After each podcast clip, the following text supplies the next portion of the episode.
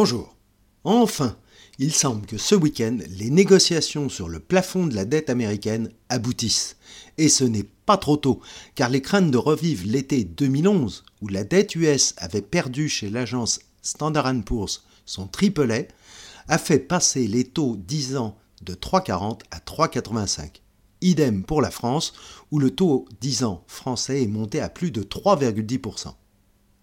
La seule vertu de la correction des marchés a été de mettre en évidence le comportement caricatural des investisseurs depuis le début de l'année.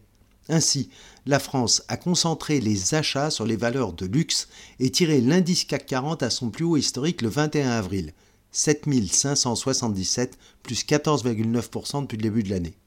LVMH a touché alors plus 30% et Hermès plus 36% depuis le début de l'année. Avec L'Oréal, ces trois titres représentent plus de 35% de l'indice pondéré par les capitalisations et masquent des performances bien plus modestes. Stellantis, Sanofi par exemple, dont les publications du T1 étaient aussi bien orientées que les précédentes, ne progressent que de 9%, ou Michelin plus 4%. D'ailleurs, les autres secteurs de la cote sont totalement délaissés.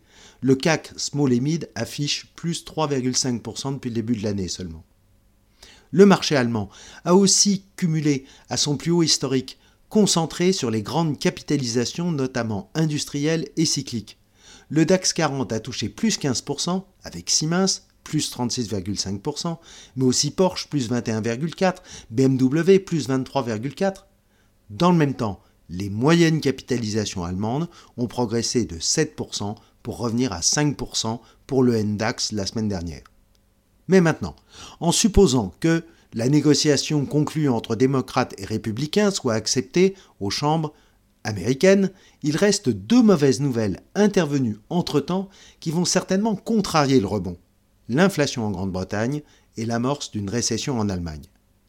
En effet, le dernier indice d'inflation en Grande-Bretagne montre que l'inflation corps progresse encore, plus 6,7% en avril contre 6,2%.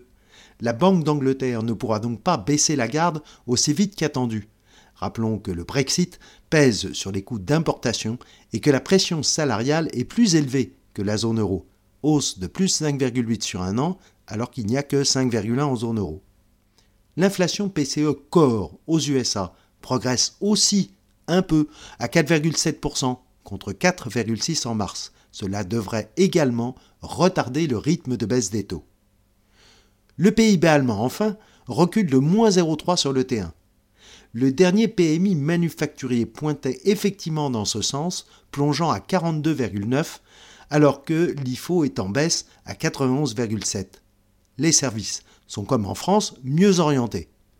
Cette évolution pèsera peut-être sur les prochaines décisions de la BCE, mais plutôt en faveur d'une modération des prochaines hausses de taux courts. Alors, toujours investi, mais sans excès. Gardons un œil avisé, un œil en or. À la semaine prochaine.